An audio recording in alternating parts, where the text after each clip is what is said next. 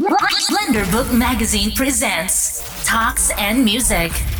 Eh ben, bonjour à tous, bienvenue dans cette première de Talk and Music par Blender Book Magazine. Euh, on est très content de vous recevoir tous ici euh, dans ce premier podcast. Aujourd'hui, notre premier invité, c'est une personnalité du milieu de la danse, de la culture hip-hop. Et puis c'est un artiste, un artiste euh, aux multiples facettes. Euh, on est en connexion avec lui grâce à la nouvelle technologie. Je citerai pas l'application parce que c'est pas la fête. En tout cas, aujourd'hui, on reçoit Hakim Achouch. Ça va, frérot? Mais ça va très bien. Bah, ça fait plaisir de t'avoir et de t'entendre comme ça dans les ondes radiophoniques. Bien sûr. On fait comme si c'était la première fois que j'entendais ta voix rauque. Ouais, je te jure. Alors aujourd'hui, ben, l'idée des, des, des, des, talk and music, aujourd'hui ce sera plutôt un talk, même si on pourra parler de musique bien sûr, euh, c'est de présenter et de parler des artistes qui nous font kiffer et avec lesquels on travaille assez régulièrement. Et tu en fais partie. Donc, je me suis dit, pour commencer ce premier podcast, quoi de mieux que d'appeler Hakim? Alors aujourd'hui, il est assez tôt, c'est le matin, on est tous les deux au calme, il n'y a pas de bruit, pas trop de bruit dans la rue. Tu bois ton café, moi je viens de finir de manger mes céréales. Miel Pops, ouais, je suis obligé de le dire cette fois-ci parce que ça c'est du bon, c'est du lourd. Euh, on va parler de toi déjà, bah, euh, une petite présentation. Tu as commencé comment dans le milieu artistique, euh, par la danse ou tu avais fait autre chose avant? Euh, dans le milieu artistique, déjà, euh, on va définir ce que c'est. Oui, c'est-à-dire Perso, le, bah, le, milieu, le milieu artistique, euh, en, en, blaguant, hein, c'est que, j'allais dire, un artiste, tu peux tu peux révéler cette partie au grand, au grand monde. Moi, j'ai l'impression, en tout cas, c'est, il y en a beaucoup, hein, même des, des, grands artistes et des philosophes qui ne sont pas d'accord avec ça, mais moi, je pense que tout le monde est un artiste à un endroit, ouais. et que simplement, tu décides de le révéler ou pas, ou ça. de nourrir cette partie-là de toi, euh, voilà. Euh, tu es un enfant, quand tu vois les enfants, tu peux pas dire qu'il y en a un qui est moins artiste que l'autre, ils ont tous un truc dans la tête. Euh, c'est clair si jamais ils continuaient, ça serait terrible. Nous, ouais. on, on, remet les, les, pieds sur terre et on utilise encore ce qui nous reste de ça. Donc, euh, Exactement. j'ai commencé, euh, j'ai commencé dans le milieu, c'est-à-dire à vouloir réellement me dire, tiens, je vais être un artiste, pas par la danse, bizarrement. Enfin, pas bizarrement, mais je suis venu, moi j'ai beaucoup traîné quand j'ai eu la chance quand j'étais gamin, avec des potes très proches, et on a commencé à, à vouloir jouer un petit peu, jouer entre guillemets la comédie et tout, c'était un Mmh. délire euh, qui nous bottait bien. C'est arrivé en même temps que la danse, que ma découverte de la danse. Donc c'est arrivé en 19, à peu près hein, entre 95 et 96 pour moi. J'ai vu mon premier danseur en 1996, le 5 octobre 1996, à la disco euh, Machine, qui était organisée par M6 à Bercy. Où j'ai vu, euh, ah ouais, ok. Voilà, Ouais. j'ai vu deux gars danser. J'y étais Ah, pas, mais je m'en souviens.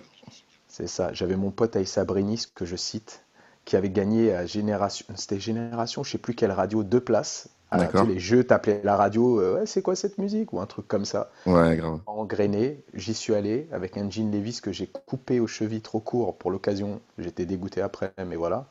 Et voilà. Et là, j'ai C'était découvert le un truc style de l'époque, on va dire. C'est ça. Et En même temps, c'est revenu à la mode. Les jeans un peu coupés, genre en mode, euh, en mode, comment il s'appelle, Tintin, en mode Tintin, tu vois.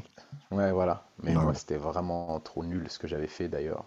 Mais, euh, mais voilà. Et c'est à partir de là que j'ai commencé à, à fouiller un petit peu en continuant ce que je faisais. Euh, Je faisais du foot, euh, du foot, du volley, du kung-fu, euh, tu vois, tous les trucs que les gamins ils font. Et Ouais. puis, en découvrant la danse, petit à petit, je me suis dit, je vais arrêter l'école pour faire la danse. Ça a été assez rapidos. Ça avait combien de temps? Ouais, combien de temps après, à peu près? En réalité, la décision, elle a été prise quasi immédiate, puisque le soir, le jour d'après, j'étais en train de danser dans, dans le couloir de chez moi, devant le miroir, quand personne ne me regardait à la maison, tu vois, que ce soit mes frères ou mes parents. Et je crois, deux, trois semaines après, puisque c'était la rentrée, hein, je me suis dit, non, vraiment, c'est trop nul ma vie. Tu J'étais au lycée Les Frères Moreau euh, en électrotechnique, tu sais, quand on te met dans Oui, une oui. branche. euh, voilà, et, et là j'étais qu'avec des cassos, et là je me suis dit, bon, est-ce que je suis vraiment comme eux? Peut-être que oui. Moi je pense que oui, fondamentalement, mais j'ai juste euh, eu la Après un chemin de... différent, je dirais. Voilà, c'est ça. J'ai Ouais. vu le truc et je me suis dit, en fait, je vais plus essayer ça. Et Mm. au courant de l'année, j'ai commencé à pas mal euh, m'informer. Trois, quatre mois après, je découvrais euh, la salle de danse de, de Vigneux-sur-Seine où il y avait euh, Mission Impossible. Non, pas Mission Impossible. Ça, c'est Rabat, c'est arrivé un peu après. Mais euh, il y avait les Step Queens. Il y avait les Queen Step. L'un des premiers groupes de house français et Sally, Sally Sly que tout le monde connaît Sly que tout le maintenant, monde qui a, oui. qui a émigré en, en Suisse. Et à partir de là, voilà, euh, il y a Châtelet, Châtelet après tous les soirs, donc tu sèches les cours, t'arrêtes les cours, tu dis rien, on rentre pas pendant deux ans, tu grandis, tu rencontres euh, des gars comme Salah, comme euh, Karim Barouche, comme Fox, comme, euh, comme Gator, et puis après tu montes ton premier groupe, et après tu deviens un, un, un saltimbanque. On est en 2020 et je parlais avec toi De ta, carrière- de, ta vie et de, et de ta carrière par, euh, par les réseaux. Ouais, su- bah, voilà. ah, super. Et donc, en fait, la- donc, c'est, en fait, c'est un, une sorte de, de cercle, puisque tu me dis que tu as commencé finalement, moi je te connais à la base comme danseur, hein, faut le dire, euh, mais tu viens de m'apprendre, et ouais, mhm. exclusivité, tu viens de m'apprendre que tu as commencé par la comédie, mais aujourd'hui, tu es revenu à la comédie. Mhm. Bah, ouais. Mais tu sais, c'est comme les Américains. Moi, j'ai compris que les histoires, c'est du storytelling. Ouais, Euh, ça dépend de comment tu la racontes. En réalité, je je le racontais pas aux gens parce que je pensais que ça avait pas d'intérêt. Et comme tu dis, là, ça fait deux ans que je me, je me forme Mhm. réellement à l'acting, le cinéma. C'est ça qui me botte plus que le théâtre en réalité. ouais, Et euh, c'est parce que simplement, c'est, c'est un de mes meilleurs potes qui me l'a rappelé il y a 15 jours. On sort du confinement, je vais le voir et il me sort une mallette, ouais. mais une mallette énorme avec des, des cassettes, tu sais, les cassettes euh, Les balèzes qu'on cassettes audio ou les des cassettes vidéo? balèzes, Les les VHS là? vidéo. Ah, les ouais. VHS. Mais pas, pas les VHS, mais celles qui allaient dans les, dans les grosses caméras de mon oncle, Ah là, ouais, ouais, ouais, ouais, je vois lesquels. et des DV, Hmm. et les DV.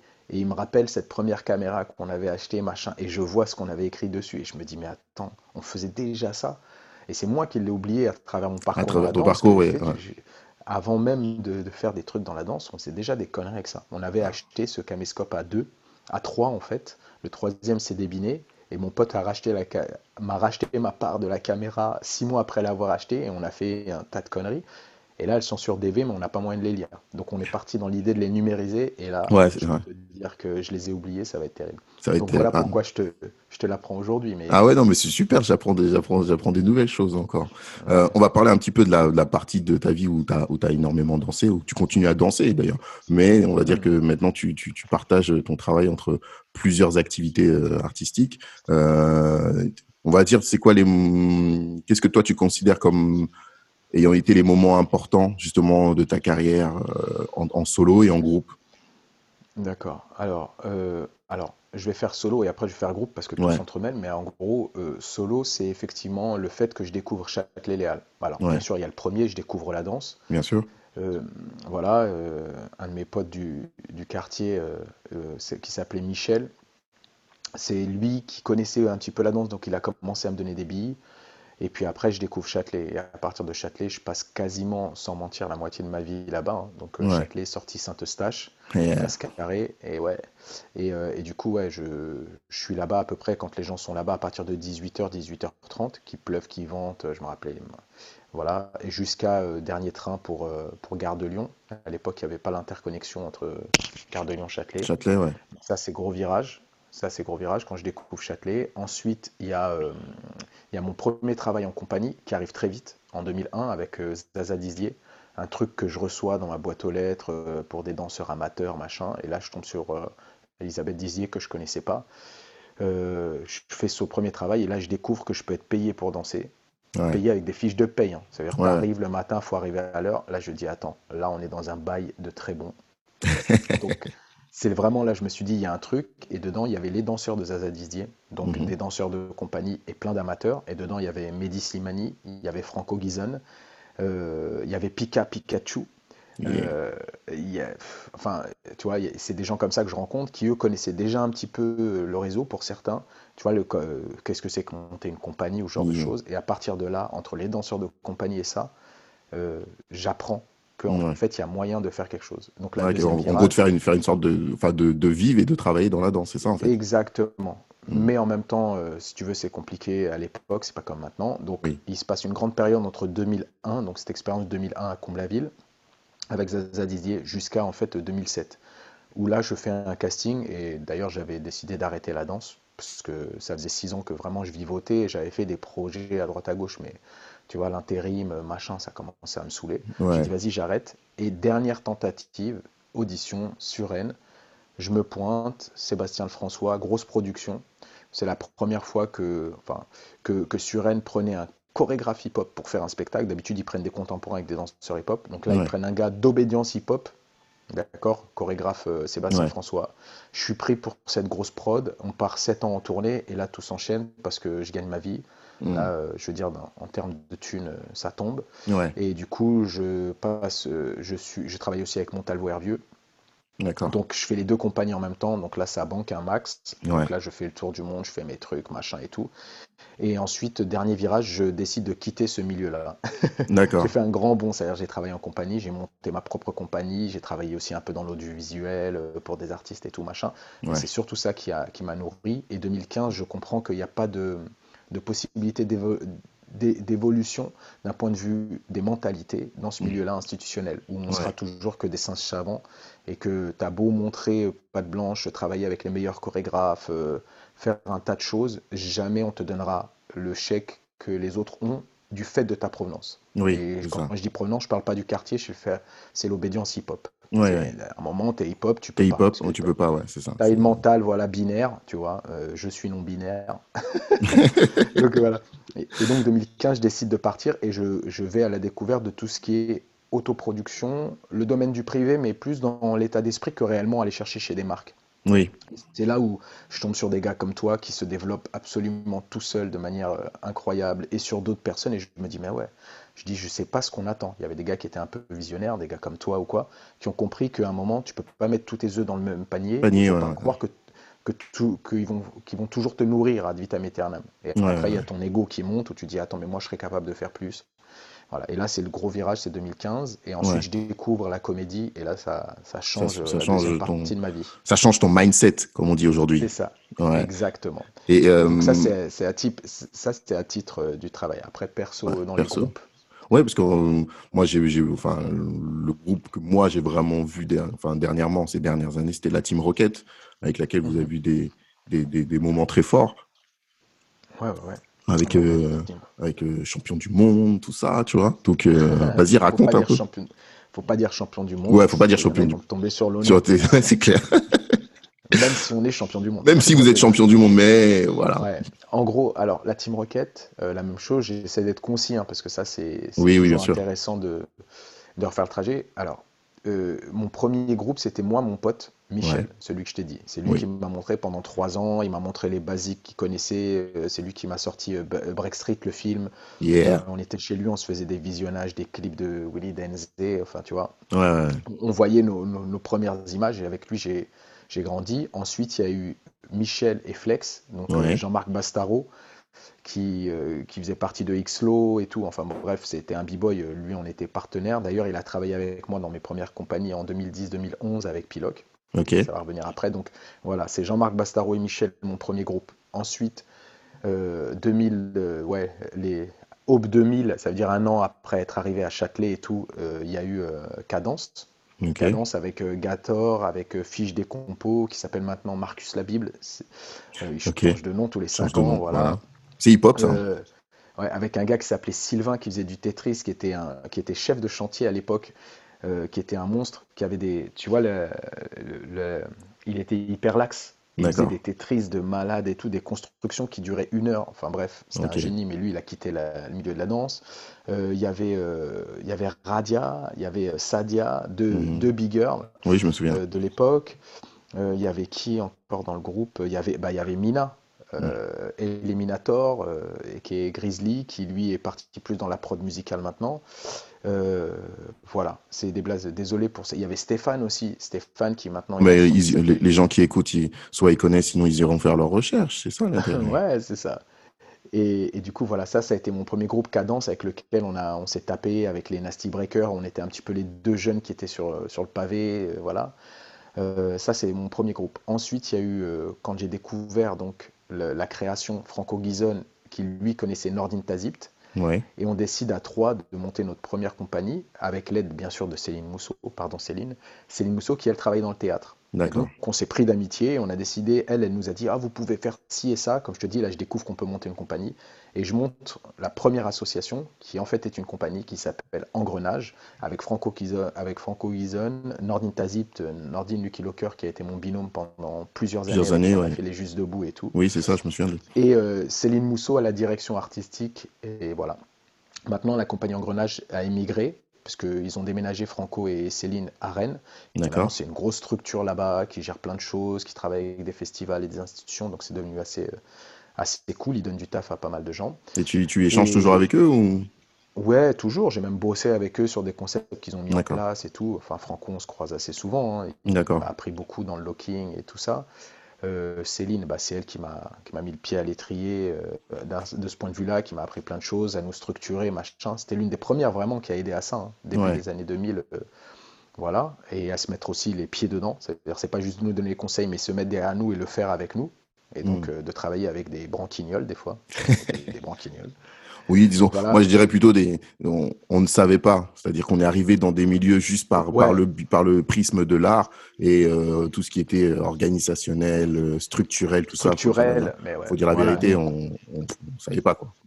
Puis j'ai rien du tout. Nous, ce qui nous intéressait, c'est de savoir est-ce qu'on Oui, on est-ce peut qu'on peut s'amuser en- et qu'on peut, voilà, être payé pour ça. Et puis voilà, exactement. Voilà, voilà. C'était base. aussi, tu vois, tu commences à avoir 22, 23 ans, Voilà, dis, c'est Attends, ça. il est où l'oseille? Ouais, c'est ça.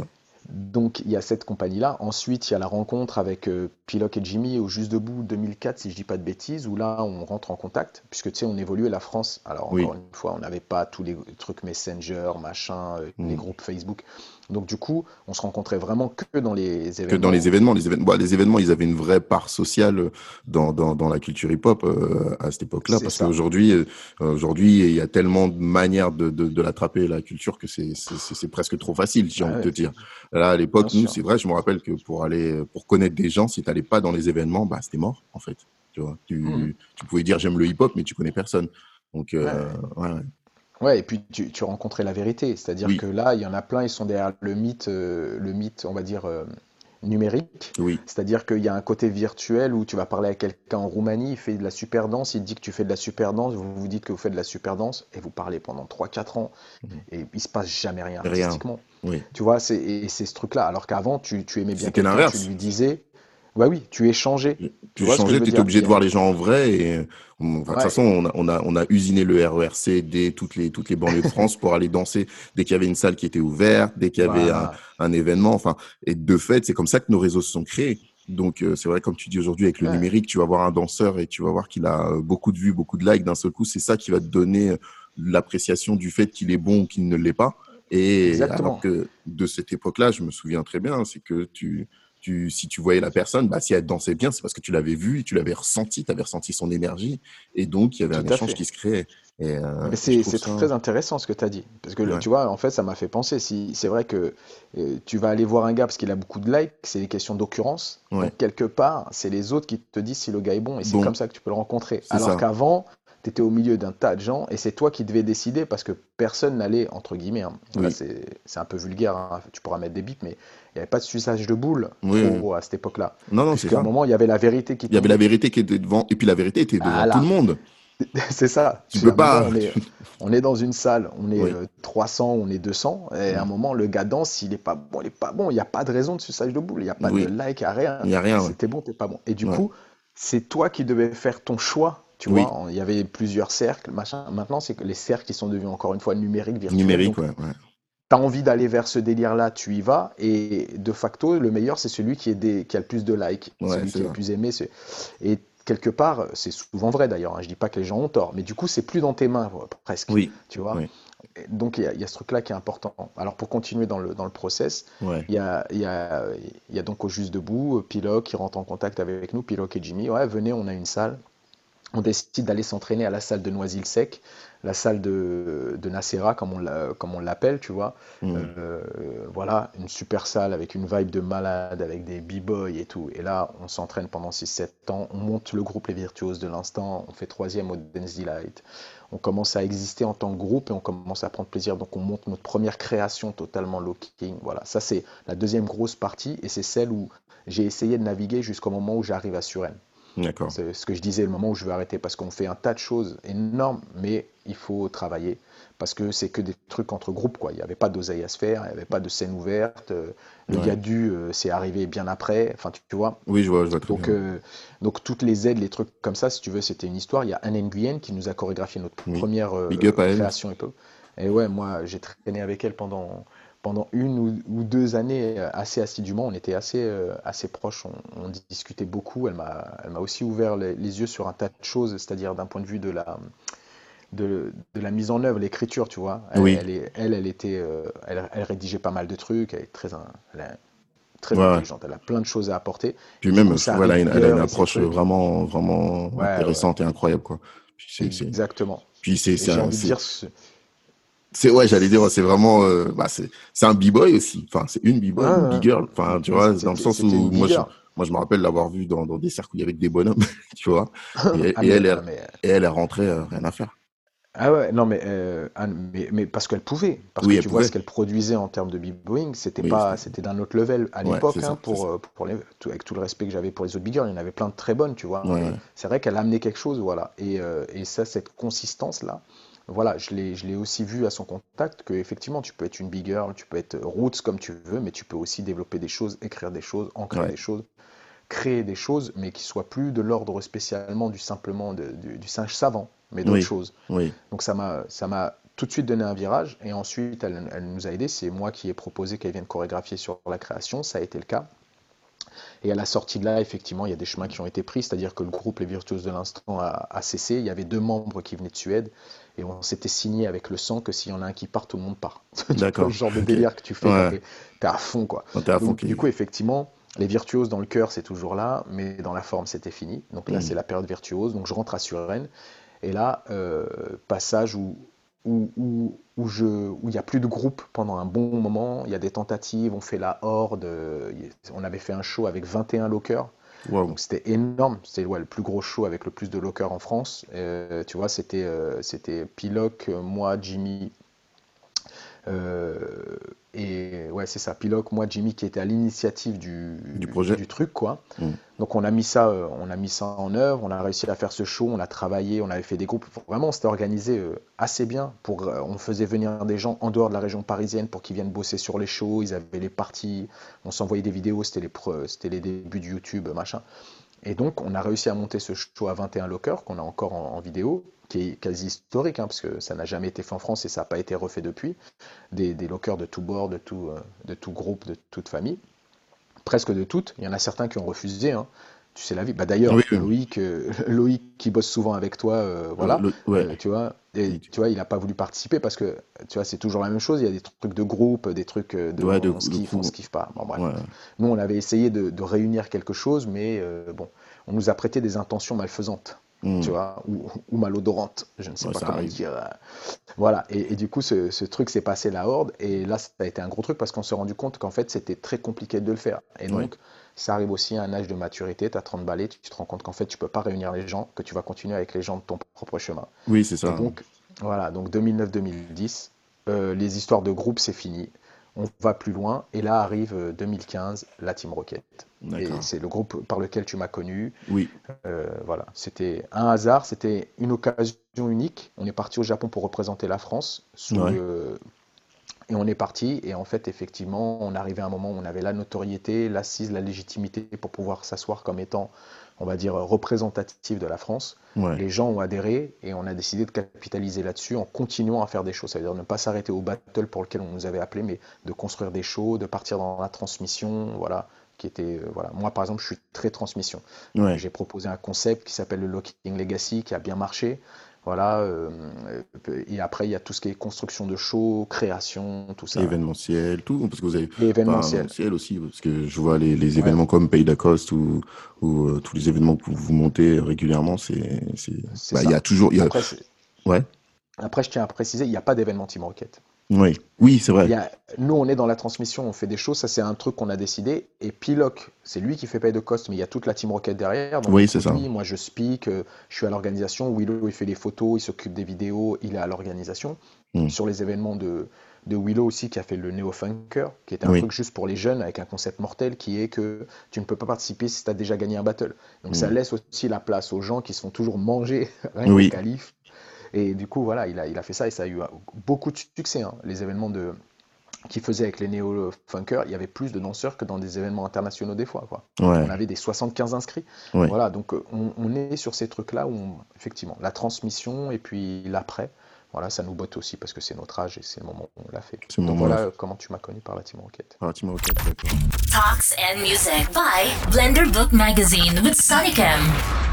Et donc aujourd'hui, euh, donc euh, la danse, la transmission, tu es comme moi, tu fais partie de ces euh, profs intervenants sur cette formation euh, avec euh, ON2H, euh, Sergi, avec Faïs, enfin avec beaucoup de monde, hein, parce qu'en fait je vais pas citer tout le monde, mais on est nombreux comme professeurs intervenants.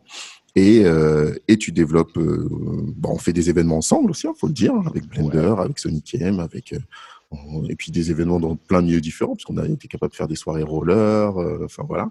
Et, euh, et puis bien sûr euh, la partie euh, cinéma, acting, que, que tu développes vraiment, vraiment pas mal et, et que, enfin selon moi, après c'est un avis personnel, mais je pense qu'il y a un truc à faire avec Hakim pense.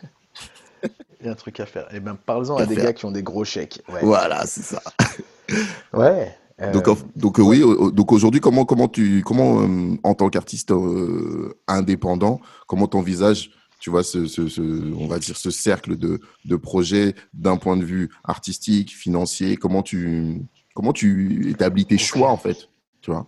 Ah, Alors, bon, là, on arrive dans, dans la partie dure et celle des fois où je perds certaines personnes quand je discute avec elles. Ouais, C'est que je, je parle rarement de- du milieu de la danse, euh, Oui. sachant que pour moi, le milieu de la danse, il arrive après le milieu dans lequel tu vis. C'est- J'essaie d'être un petit peu, entre guillemets, pédagogue, parce que sinon je vais partir dans mes élucubrations, là. Mais en gros, je je fais toujours rapport au social, ouais, c'est-à-dire la société. Puisque nous, bien qu'on nous on se veut exceptionnel, le milieu, oui, on est hip-hop, le hip-hop c'est si le, le hip-hop ce n'est rien d'autre qu'une émanation de la société. D'accord? Une émanation, c'est comme une éruption, tu vois, c'est comme un petit bouton d'acné, tu vois, ça sort, ça veut dire quelque chose, ça peut être bénéfique ou ça peut, mais c'est rarement, euh, c'est rarement ou bien ou mal, c'est oui, simplement une émanation, ce qui veut dire que tu, retrou- tu, tu te retrouves euh, dans le hip-hop avec, au départ en tout cas, c'est comme ça que ça a existé, une certaine euh, frange de la population. Ouais. D'accord, ils l'ont créé parce qu'il y avait cette idée révolutionnaire derrière. De, euh, je dis révolutionnaire, c'est pas de oui, oui, pas la fourche et le bâton, hein, mais révolutionnaire dans le sens où on va recréer les choses, c'est-à-dire que on est dans la merde, on est en galère, et avec ça, on va en faire quelque chose. Ouais. D'accord?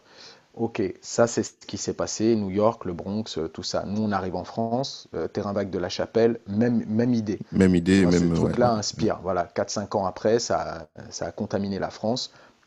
Et donc, il y y a cette idée-là de, de on est en galère et on va en faire quelque chose. Ça, c'est super, c'est le départ. Sauf que, bien sûr, il n'y a pas de chance. Ces mêmes gamins euh, et leurs parents et, vivent dans une société. Et donc, Oui. ce qui se passe, c'est très simple, c'est qu'on est gouverné. Il Oui. faut le savoir. Pas par le vent, mais par des, des personnes. C'est un peu la même chose des fois. hein. Quand Oui, c'est un peu la- Covid, ouais. Tu peux dire ça peut être le vent Ouais, des girouettes, bref. Il y a la récupération qui vient derrière, et le problème, c'est qu'effectivement, nous, on est, parce que l'âge de la pratique fait, quand je dis nous, euh, tu vois, je, je m'assimile au mec en 1983-84 qui avait 14 ans ou 13 ans. Quand je Ouais. dis nous, c'est quand tu as 14 ans, 13 ans, tu ne penses pas assez à ça, et tu as bien raison de ne pas y penser. Oui, parce que Sauf qu'il y en a qui pensent pour toi, Oui, et ils font des émissions de télé. Et de ça, ils en font ce qu'ils veulent, puisque c'est Oui. eux qui ont les médias et c'est eux qui vont décider de comment communiquer sur tel objet ou pas. Et du coup, ils peuvent le récupérer et en dire ce qu'ils veulent sans que tu puisses dire quoi que ce soit, parce que tu as 15 ans, même si c'est toi qui fais, ils savent mieux que toi. oui. Et donc, il y a tout ce truc qui prend de la dérive. Et euh, derrière, bah, il y, a, euh, euh, y a la martingale pour ces gens-là. quoi. Ça veut dire que les, les sous-sous, ils tombent dans le sens où, on le sait très bien, tu as les années 80 qui se passent, tu as les années 90, il y a toute euh, la, la politique du grand frère, politique de gauche qui a été amenée avec euh, ce côté, on va prendre euh, ces jeunes-là qui ont fait quelque chose de positif en les, en les mettant à un endroit qui est celui de quasiment hein, de responsable de leurs petits frères, Ouais. sans être formés, sans leur donner les moyens de faire ce qu'ils font, pire, les mettre dans des situations qui sont et je pense qu'ils le savaient parce que faut, faut arrêter Bah, de penser que les tu sais, tu que tu sais qu'on sait- on- on- enfin moi je suis éducateur aussi de base et puis j'ai travaillé dans les quartiers comme toi aussi donc je connais très bien le exactement ce dont tu parles. Donc oui on sait très bien qu'ils savent. Voilà, qui savent très bien ce qu'ils font. Après, je dis pas qu'ils le font euh, à purpose, comme disent les Américains. yeah. Vois, je dis pas que il est bien ton accent. c'est- Voilà, je dis pas que c'est pour ça, mais si tu veux, ils ont, eux, ils s'occupent de eux et de leur place, et Oui. ils s'occupent de monter. C'est-à-dire, eux, ils ne sont que de passage. J'allais dire, nous, on est de passage sur la Terre, eux, ils sont, ils sont que de passage dans leur bureau. Oui, Une fois qu'ils ont fait ce qu'il fallait pour avoir les chiffres, même si après ils savent que ça va s'écrouler, ils se filent la patate chaude. Oui. Jusqu'au moment où ça part en couille. Euh, 95, les émeutes, tout Oui. ça, bref, tu as le film La haine qui est vraiment aussi un, un film emblématique parce qu'il vient, il vient montrer quelque il vient, chose du. il vient cristalliser, ouais, il cristallise un peu vraiment tout ça, quoi. Euh, Parce que ces mêmes gamins qui avaient en 1984, qui avaient 14-15 ans, quand ils arrivent en 1995, ils- Bah, ils ça ont- devient des adultes, ils ont ouvert les yeux. Et ces gens-là disent Eh, bande de fils hi, Oui, une tête de ma mère. Voilà. Et donc Voilà. ça commence à s'énerver.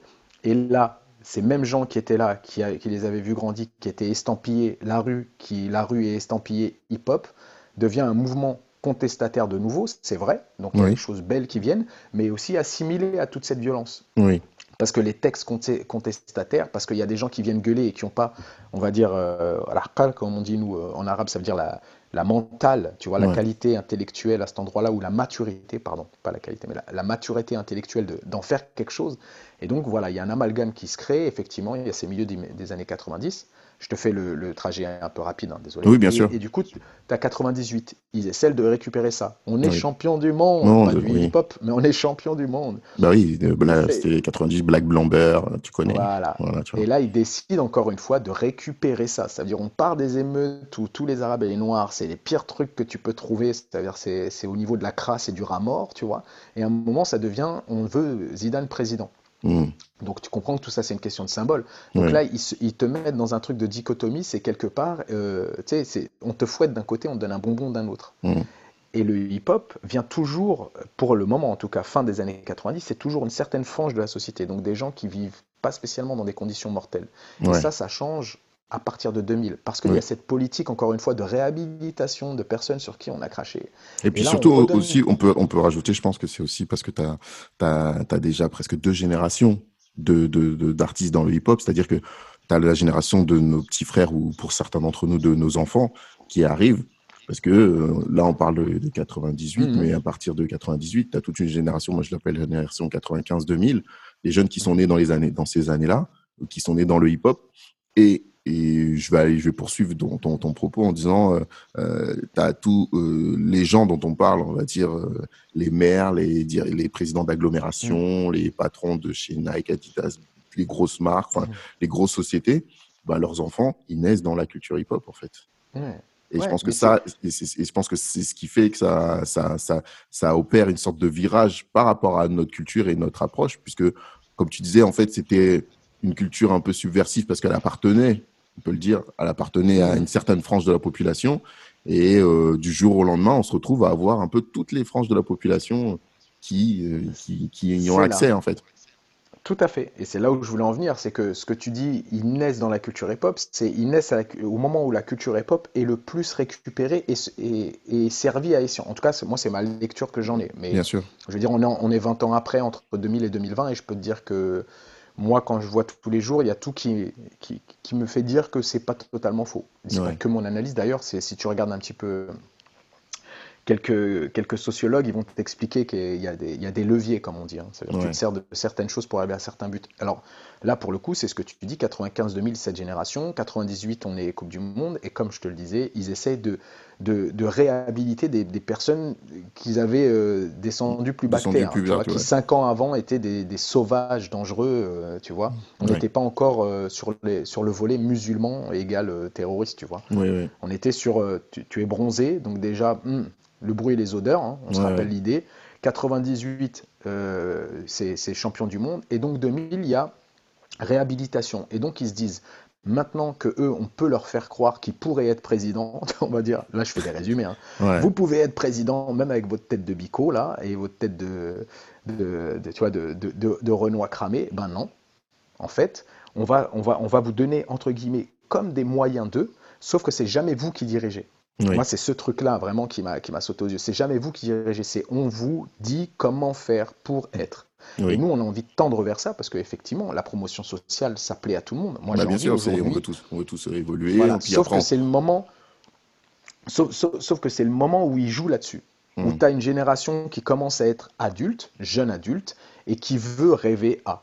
On leur fait rêver, on leur dit. Et donc, à partir de là, c'est eux aussi qui manipulent tout ce jeu-là pour amener quelque chose qui est de l'ordre de en gros, vous allez servir nos propres intérêts, vous allez jouer le tampon social, vous allez mm. jouer le, le, grand frère encore une fois, mais le, le, grand frère plus plus avec Internet, avec des posts, avec, euh, je me rappelle, là j'ai plein de termes qui me viennent en tête, c'est-à-dire les titres qu'ils nous donnaient dans les quartiers, là, tu sais, mm. euh, t'étais un, des trucs un peu valorisants comme ça, mais tu continues à toucher en gros le SMIC. Le SMIC, et, euh, voilà, et, les jeunes, on ne donne pas les moyens de, tu vois, stage d'écriture c'est mortel, mais stage d'écriture pour un gars qui, qui, relève la délinquance, à un moment c'est à ses limites. Et le truc c'est que ça prend du jeu, là je vais te faire résumer, mais ça prend du jeu pendant 2000 et c'est totalement récupéré. La génération 2000 dont tu parles, le hip-hop totalement, les codes, comme ce sont des précurseurs, les gens de la mode, et que en fait, c'est presque la pensée magique. Hein. J'en parlais avec ma, femme, là, avec euh, Zoé. Là, c'est, euh, ils ont prévu de récupérer, et le fait qu'ils récupèrent, effectivement, ça fonctionne. Ça veut dire que tout ce qui est Adidas, Nike s'empare de ces codes-là du hip-hop parce que justement 98, Adidas, Zidane, les Arabes, les Arabes, le quartier, le quartier, le hip-hop, le hip-hop, Adidas, mm. même si c'était vrai hein, depuis tout le temps. Et il tu sais, c'est le vintage. Et, et, ça, en fait, les jeunes qui naissent dans cette culture hip-hop, ils naissent dans la culture hip-hop 100% euh, décomplexée, libérale. qui n'est pas celui révolutionnaire avec lequel c'est plus le terrain vague de la chapelle là. Mm. C'est pour être hip-hop, il va falloir, euh, ouais, tu fais des pubs, tu gagnes de l'oseille, et là, le rap qui arrive. Enfin, bref, tu, vois, il y a ce truc-là un petit peu qui prend du genre en 2000 qui est totalement récupéré. Bah, oui, en fait, en gros, c'est l'évolution et puis c'est le, le, capitalisme, si tu veux. Bah, c'est le, le, capitalisme, il est au cœur du hip-hop, hein, de toute façon. Oui, de toute façon. Voilà, réussir par soi-même, euh, ta différence, euh, c'est pas le communisme. Hein, tu vois, pas Mais il y a, y a une dimension, c'est-à-dire que je dirais que moi au départ, et même pour ceux qui, qui sont euh, des grands fervents de cette culture, il y a toujours une dimension sociale. Justement, tu l'as dit toi-même, tu es dans la transmission, dans le truc. C'est-à-dire que tu, tu, tu, prends à la culture hip-hop parce qu'elle t'apporte, mais tu lui donnes aussi. Oui. Alors que, alors que, alors que toi comme moi, on a travaillé pour les, les grosses boîtes et on sait très bien que eux ils prennent et ils font semblant de donner. Mais ouais, mais ça n'a pas à voir avec le hip-hop. Hmm. Oui, voilà, c'est ça. Avec l'être humain. Oui. Je te dis, c'est ce que tu dis, il y a une dimension hip-hop dans le, il y a une dimension sociale dans le hip-hop parce qu'on est des êtres humains. Il y a une dimension sociale dans la société. Et nous, effectivement, on amène ça au hip-hop parce qu'on a l'impression. Mais ça a à voir juste simplement, c'est comme la lutte des classes. On sait très bien, c'est un adage qui est plutôt vrai, même s'il est un petit peu comme ça racoleur, mais c'est moins tu as, plus tu donnes. Et effectivement, il y a toujours cette vérité, même si c'est plus très vrai, c'est que ceux qui vont vers le hip-hop, c'est souvent des gens qui, euh, voilà, qui viennent des quartiers ou des endroits où c'était pas genre mortel, mortel. Et ces gens-là, effectivement, quand ils ont, ils ont envie de donner, parce que ça fait partie de notre culture, mais celle de nos parents. Tu vois, ça n'a rien à voir avec le... mes parents, ils sont pas hip-hop. Oui, c'est clair. Appris. Euh, ils m'ont appris euh, Sadarkas, et tu donnes, euh, tu vois, tu donnes aux pauvres. S'il y en a un qui a faim, il faut partager avec tes amis quand il arrive. C'est des trucs comme ça, mais ça n'a rien à voir avec le hip-hop. Mhm. Le hip-hop, si tu veux, c'est une émanation de la société et tu vis dans cette société. Donc c'est vrai pour nous dans le hip-hop, mais c'est vrai à l'extérieur. On est généreux dans le hip-hop et les mêmes gens qui sont généreux dans le hip-hop, ils seront généreux à l'extérieur. Ceux qui sont des raclos à l'extérieur, ça sera des merdes dans le hip-hop. Tu vois et c'est ce truc-là où des fois on a l'impression qu'on dit que le hip-hop c'est comme ça alors que c'est faux. C'est ceux qui sont dans le hip-hop et ceux qui sont dans le hip-hop vivent plus souvent en dehors du hip-hop que dans les lieux hip-hop et dans les événements hip-hop. Ils vivent dans la vie. Et c'est ce truc-là que moi j'ai en tête. C'est pour ça que je te disais, mon analyse, moi, de ce truc-là et de la façon dont j'évolue, ça a été de prendre conscience qu'en réalité, on a l'impression de vivre dans un monde, celui du hip-hop, qui devrait nous ouvrir, on est plus ouvert, on est plus... Non, parce qu'on pense que ça, ça, ça vaut que là. Et c'est ce truc-là qui, en 2015, quand j'ai compris que ce milieu-là aussi nous enfermait, c'est pas que je veux pas sortir du hip-hop, je veux simplement pousser les murs du hip-hop. Pour dire effectivement, aujourd'hui, il y a une dimension qui est énorme, c'est celle que il sert de média. Il sert de, tu vois, c'est via le hip-hop qu'on arrive sur, des, sur les trucs dont on parlait. C'est-à-dire que c'est vrai qu'il y a un volet éducatif dans le hip-hop qui est facile par les gens qui y sont. C'est pas le hip-hop en lui qui veut ça, c'est les gens dans le hip-hop. Demain, tu changes les gens du hip-hop, ils mettent des casquettes à l'envers, machin, tu prends des traders, tu les fais tourner sur la tête, tu leur apprends la coupole, ils apprennent tous les codes, ils viennent rapper. Un trader, c'est un trader. Tu vois ce que je veux dire? Une fois qu'il rentre dedans, il sera qui il est. Voilà, c'est juste pour, pour expliquer que ce truc-là, c'est ça qui me drive. Et l'idée de la transmission, elle vient de là. Elle vient, je me dis, j'ai envie de passer ça. Mm. Et tu parlais de la formation N2H, le défi qui a été lancé là-dedans, et c'est pour ça que j'y ai mis les pieds, parce que j'étais sorti hein, de, la formation style juste de School, tout ça, où c'est un autre aspect. Effectivement, là, on est plus dans le capitalisme libéral qui est je te transmets pour que tu sois un, euh, ninja de la danse. Ça, tu vois, c'est un truc qui m'a fait peut-être tilter. Je me dis, ah ouais, à 30 ans, ça serait super. Et quand tu es en contact avec les gamins, quand je dis les gamins, c'est parce que souvent, il y en a, ils ont 18 ans, 19 ans, et que toi, tu commences à en avoir 30, 35. Tu dis, mais en fait, eux, c'est ça, c'est ça qu'on leur promet, c'est ça qu'on leur tend, c'est comme le Zidane.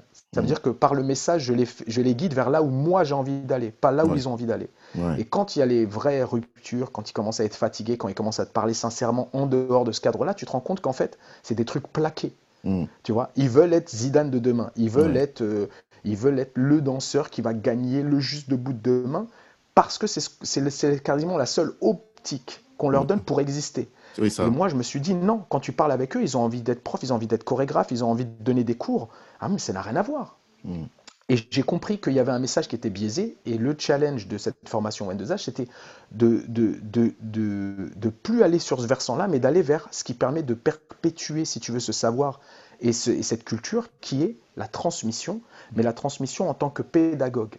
La transmission en temps, et eh ben justement, il y a un terme très beau qui a été, je pense, euh, pas déposé, mais qui est, qui est donné, et c'est Faiz qui nous l'a posé sur la table, peut-être qu'il a été développé par d'autres, mais c'est Faiz, c'est l'histoire de passeur culturel. Hmm. Ce terme-là, il nous est propre, parce que la réalité, c'est ça.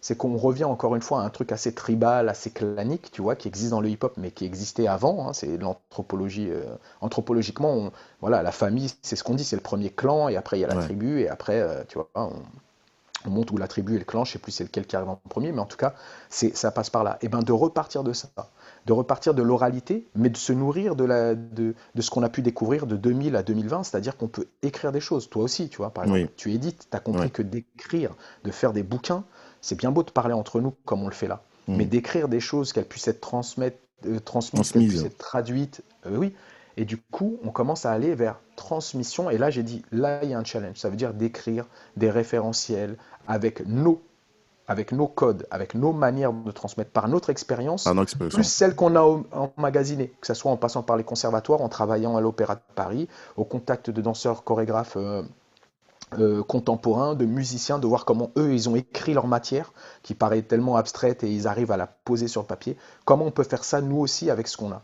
Hmm. Et là, il y a eu un challenge qu'on est en train de relever, qu'on a même presque relevé, c'est-à-dire qu'on a mis en route. Le but, c'est pas d'arriver à une fin, c'est de mettre en route quelque mettre chose. en route quelque chose, ouais, et que ça démarre, et puis. Et là, on est, on est dedans. Donc cette formation, pour moi, c'est le futur, mais c'est le futur du hip-hop en entier. Je ne parle pas juste de, même si là, c'est sur le volet de la danse, parce qu'il y a beaucoup de danseurs. Encore une fois, c'est populaire, c'est ce qui attire les gens, et c'est ce qui est plus facile à structurer. Et, là, c'est encore une fois, c'est un aspect social. C'est parce que les gens qui rentrent dans la danse et qui, et qui persistent dans la danse, c'est là où il y a le moins à manger. C'est-à-dire que demain, un danseur, il pourra jamais avoir euh, l'oseille qu'un David Guetta, hip-hop ou pas, hein, sans, parler. Ça veut dire que les objectifs qu'ils ont, si jamais tu veux faire de la musique et que tu veux faire du rap, c'est plus facile de gagner un million en faisant ça qu'en faisant, euh, la euh, danse. les plus gros danseurs que nous, on dit putain, le cachet de fou qu'il a touché, c'est genre des salas qui touchent 100 000 euros ou 150 000 euros. 150 000 euros, c'est rien du tout pour, un, pour Maître Gims. Tu vois ce que je veux dire? Ouais, c'est ça. Tu vois, y a des... Donc, ceux qui persistent dans la danse, c'est ceux qui ont vraiment quelque chose de l'ordre du passionnel, du, du, dédié à cette matière. C'est pour ça qu'on est beaucoup, parce que je pense, et ça c'est ma lecture, que humainement, on est plus attiré par ces choses-là qui sont sincères, profondes, et du fait que ça soit dur, ça, tu sais, c'est un peu le côté labeur, quoi. Ouais. Le fait que ça soit dur, ça a plus de valeur. Oui, mais c'est comme, enfin, tu sais que tu sais que je fais du, tu sais que je fais du roller, que je suis un fan de sport extrême et de basket, c'est la même chose. C'est-à-dire que c'est clair qu'on on, on, on, a on a un énorme respect pour euh, le mec qui descend euh, une montagne en, en BMX, tu vois, euh, et pourtant et c'est pas le mec le plus blindé au monde. Enfin, tu vois ce que je veux dire? et pourtant il, il passe la moitié de l'année à s'entraîner juste pour ces 2 minutes 30 de descente à 200 km heure. Donc euh, ouais non, mais je vois très bien et, ça, ça a à voir aussi, tu vois, ça, ça tourne long, ça a à voir aussi avec notre culture, de là d'où on mm. vient et de nos parents surtout. C'est que tu as, la, la valeur indexée au labeur. Tu vois, mm. si j'ai envie de te faire une calcul, euh, c'est valeur euh, calculée, corrélée au labeur, ça veut dire que le gars, plus il galère, plus c'est bon. Mm. Ce qui n'est pas très vrai. Hein. Ce qui n'est pas très vrai, sous, sous il faut. Et eh ben alors, il y a des invités. ce qui n'est pas très vrai en réalité. Hein. Tu vois, ça veut dire que ça marche pas pour tout. Mais pour nous, ça marche. Ça veut dire qu'on sait que si la personne se donne du mal, pour nous, c'est quelqu'un de valeureux. tu vois? Et ce truc-là, des fois, on le pousse aussi à l'extrême. Ça, c'est le syndrome un petit peu de, de l'esclave, j'ai envie de dire.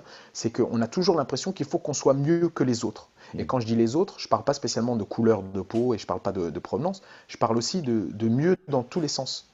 C'est-à-dire en termes de. Ouais, ouais, je t'écoute. non, mais t'inquiète. Mais c'est-à-dire en termes de, de effectivement, d'être. euh, On, on connaît l'idée, hein, tu vois. Euh, tu as un rebeu, il est là, il est au milieu de 20 000 avocats. Ouais. Le rebeu, et je te parle de quelques années, maintenant ça s'est démocratisé, et il y a plus d'aspects, mais on se rappelle de ça, quoi. Dans la classe, les gens qui, qui travaillaient le plus, moi je me rappelle, les têtes, c'était toujours des rebeux ou des renois. Ouais. Tu vois, il y avait les bons, il y avait le, le cœur bon, c'est-à-dire le, le cœur moelleux de la classe. C'était des gens qui souvent étaient des gens euh, qui qui vivaient pas dans le quartier avec nous, mais qui étaient bons, ils avaient toujours des bonnes notes. La tête de tête, tu sais, genre euh, le cerveau, c'était toujours une petite rebeu, une petite renois, euh, un renois avec des lunettes ou euh, Ouais, clair. un, un rebeu avec la, la raie de côté. Ouais, Tu vois, genre le top du top, parce qu'ils devaient, parce que leurs parents les obligeaient à. Mais Mm. ça, ça a à voir avec un autre syndrome qui est celui que de la provenance. ouais. C'est qu'on sait que d'emblée, il faut être plus. Tu Il vois, tu as un plus, ouais. syndrome comme ça.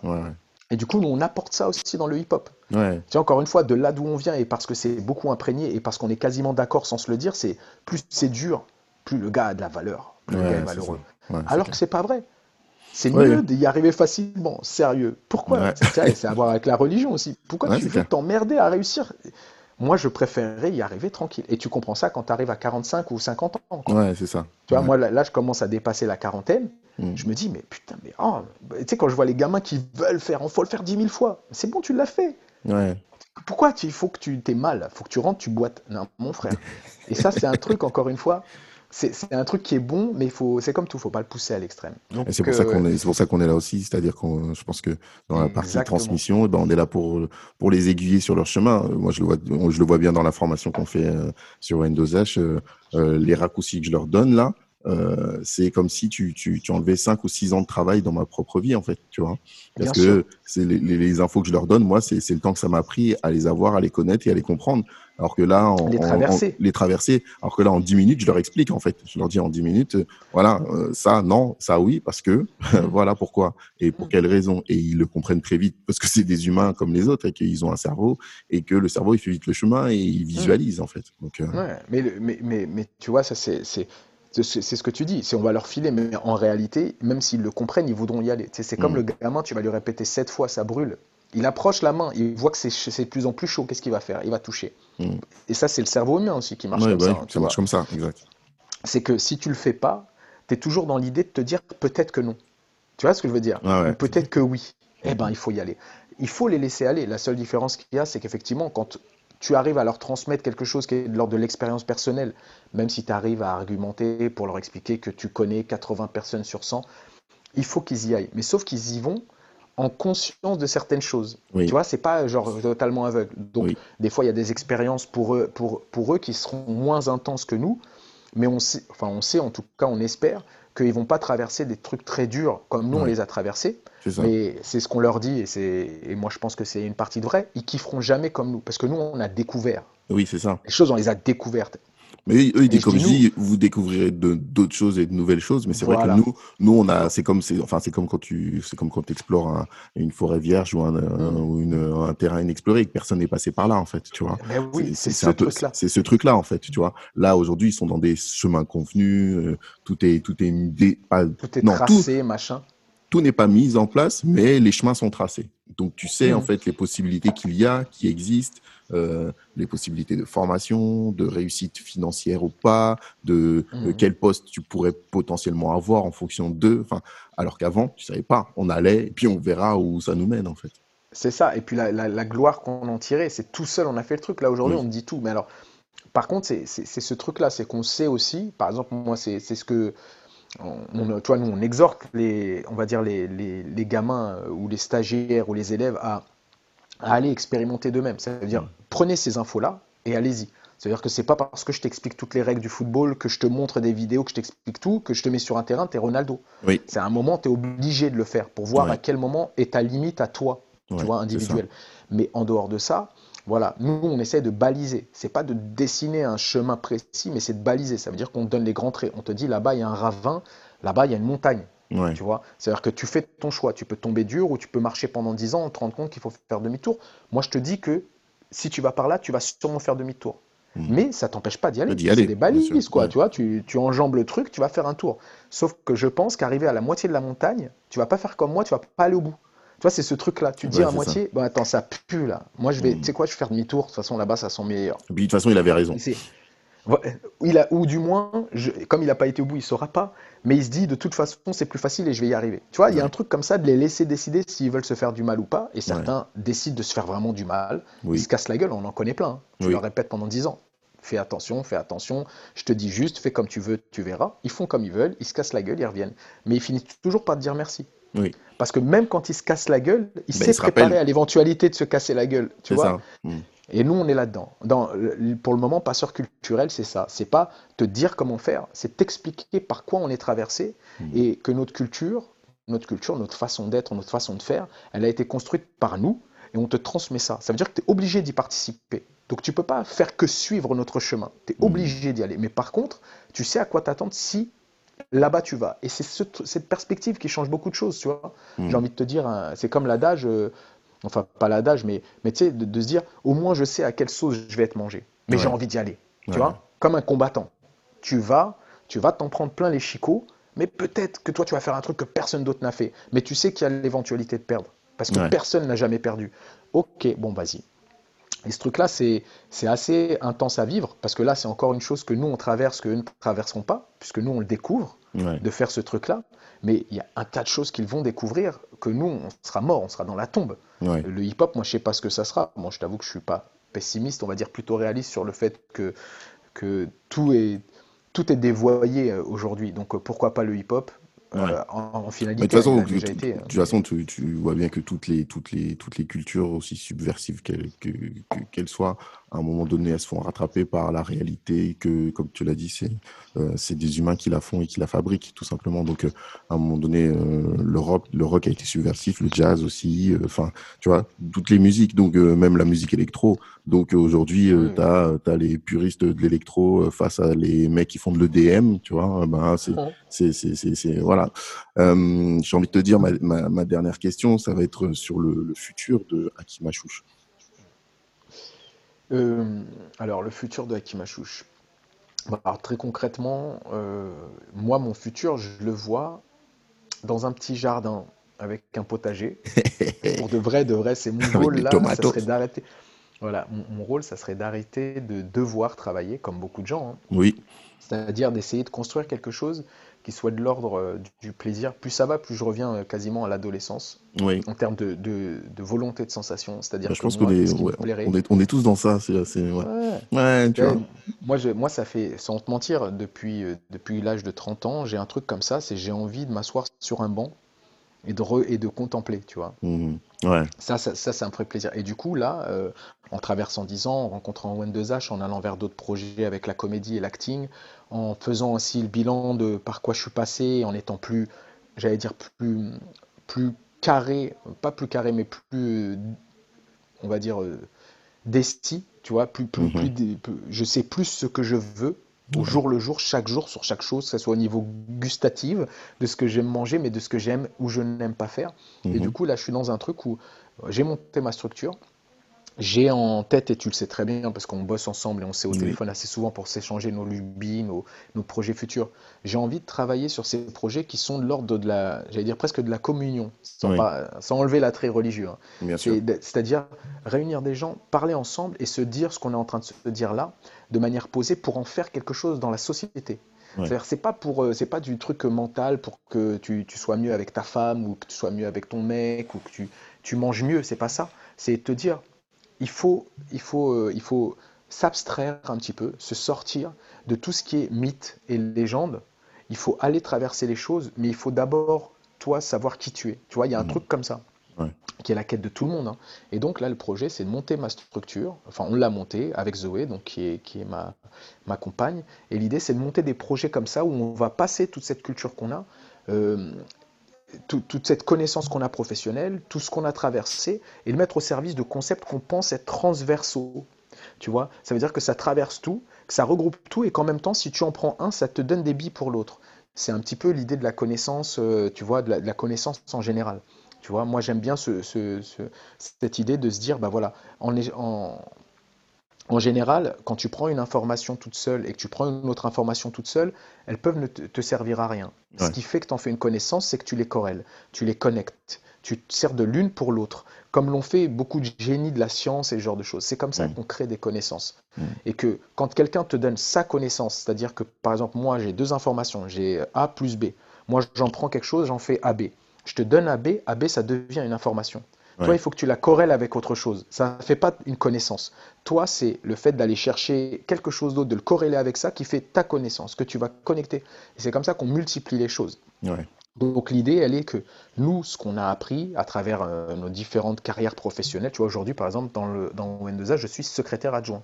D'accord. C'est-à-dire que je fais des tableaux Excel, que je contacte des gens, que je fais des mots, euh, tu vois, pour communiquer. Et je suis dans un nouveau truc où c'est chiant à mourir des fois, mais je me dis, je suis en train de développer d'autres connaissances. Et Ouais, pour ça, j'ai dû aller chercher des informations. Je vais voir des tutos, des trucs, des machins. Et, et du coup, je me dis, je grandis encore parce que je me dis, ah, ça, ça marche exactement comme pour tel truc, pour tel événement. Manque que Et que d'un seul coup, je me dis, Ouais. voilà, tu comprends. Et du coup, là, je suis dans cette structure en train d'essayer d'imaginer des concepts qui marchent entre eux, mais qui peuvent exister indépendamment Indépendamment de des uns des autres. Parce qu'ils sont, D'accord. tra- ils sont transversaux. Et selon ce que tu veux faire, eh ben, et donc je suis dans ça, et j'essaye de développer ça et, euh, et de m'éloigner un petit peu de- du tumulte. Oui. C'est-à-dire d'être toujours dans l'activité, mais de se laisser le temps, parce que ça, c'est ce qui nous manque, et c'est pour ça qu'il y a de plus en plus de concepts qui vivent pas longtemps ou qui sont euh, simplement des copier-coller. C'est, presque comme de l'écriture. Mm. Vivre loin du tumulte, donc là, il faut trouver un moyen de développer des choses comme ça, c'est-à-dire mettre à plat ce que tu as emmagasiné, développer des, nouvelles, des, des nouveaux moyens de le transmettre et revenir. Mais ça, Ouais. ça prend des 3-4 mois de réflexion. Enfin, Oui, tu sais, hein. Oui, bah oui. tu as une idée un jour, deux ans après, ça voit le jour. Oui, c'est ça. Pas mal, ça. Et voilà. Ça, faut le garder, ça. Ouais. Eh je te- écoute, je vais faire du rap. Je t'ai dit, il faut que je fasse du rap. Mais grave, grave. Mais je t'avais envoyé un beat en plus, je crois. Hein? Ouais, je sais, mais je t'en avais demandé un autre et tu me l'as pas envoyé. Ah, Si tu veux que je te hachème devant tout le monde, ok. bah, eh ben, je- va falloir que je, je travaille sur un nouveau beat. Bon, bah, cool. En tout cas, euh, Achouch, merci beaucoup. C'était vraiment très intéressant, cette euh, discussion et cette, euh, ces réflexions tout autour de euh, notre euh, culture et euh, notre culture hip-hop. C'est pour ça que j'ai dit les deux, tu vois. Bien vu, Yes. voilà, j'ai séparé Ouais. les deux. Et ton, où est-ce qu'on peut te retrouver en, en termes numériques pour les gens qui vont se connecter? C'est quoi le en termes numériques, c'est quoi? C'est le Instagram, le beaucoup Facebook, de chiffres. Alors, le site internet? Ouais, Instagram, euh, Instagram, il a de l'intérêt vraiment que pour les trucs d'acting et tout. En termes de danse, j'ai arrêté mon, j'ai arrêté de communiquer là-dessus parce que je suis un peu vieux et que les jeunes dansent mieux que moi. Euh, Facebook, Hakim Achouch. Je suis très simple, H-A-K-I-M, euh, H-A-C-H-O-U-C-H-E. hein, Hakim On Achouch. mettra le lien dans la description. Vous me trouverez partout sur les réseaux avec mon prénom et mon nom, dont je suis Ouais. très fier. Ouais. Donc euh, Instagram, Facebook, et puis après, euh, moi ce que j'invite, si j'avais un mot à donner, et ça Oui. c'est important parce que je suis en train de travailler dedans, et toi aussi, c'est euh, aux gens qui vont écouter ce truc-là, s'ils sont 4-5, euh, si jamais vous voulez faire quelque chose, vous avez- je pense que l'idée c'est de vraiment, c'est dans un premier temps de pas s'occuper de ce qu'on doit récupérer, parce que ça c'est un truc qu'on les Mm. donc, Oui. à- avant de penser à ce que vous allez récupérer, commencez par donner et vous prenez pas la tête avec la temporalité. Parce que ça, c'est pas entre vos mains. Donc voilà. Merci Hakim. ON2H. Yes. Eh ben, on- on est connecté de toute façon. Eh ben, Yes. merci à cool. tous. On se revoit pour le prochain épisode de Talk and Music avec Sonic M. Yeah. C'est Blender Book Magazine. On est ensemble. Bonne journée à tous. Bonne soirée. Bonne nuit. Travaillez bien. On s'aime. Ciao. Talks and music by Blender Book Magazine.